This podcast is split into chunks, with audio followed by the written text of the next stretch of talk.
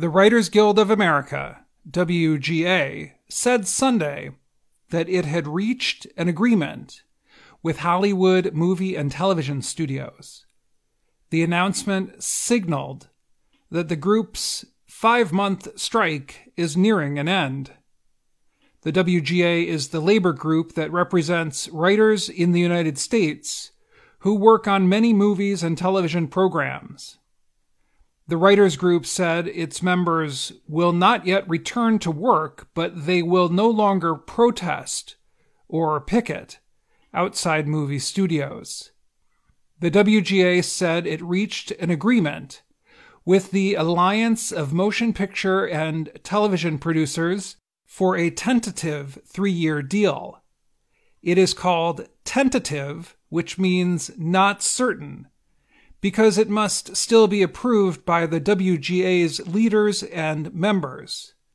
A vote could happen this week. The WGA said its labor stoppage lasted more than 140 days. If it had gone five days longer, the strike would have been the longest in WGA history. When the new contract is approved, programs that depend on writers who have not been working could be back on television within days. Those include nightly comedy programs such as The Tonight Show starring Jimmy Fallon and Jimmy Kimmel Live. The news made some media experts think the actors group, known as SAG AFTRA, could be close to ending its strike. SAG AFTRA congratulated the WGA on reaching its agreement. It used words such as strength, resiliency, and solidarity to describe the writers' group's decision to hold out for a good deal. SAG AFTRA added, We remain committed to achieving the necessary terms for our members.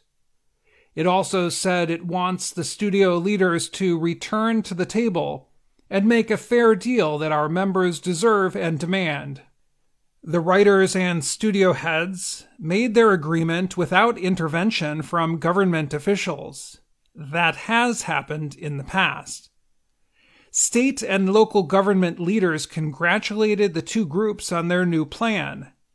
California Governor Gavin Newsom said he was grateful the two sides have come together. One of the main issues that caused the strike was how writers are paid by streaming video services such as Netflix. Another issue was the use of artificial intelligence technology in the creation of scripts. The strike stopped production on a number of daily television programs and delayed upcoming television shows and movies that had been planned for production. The writers started their strike on May 2nd. Film and television actors stopped working on July 14th. The two groups had not gone on strike at the same time since 1960.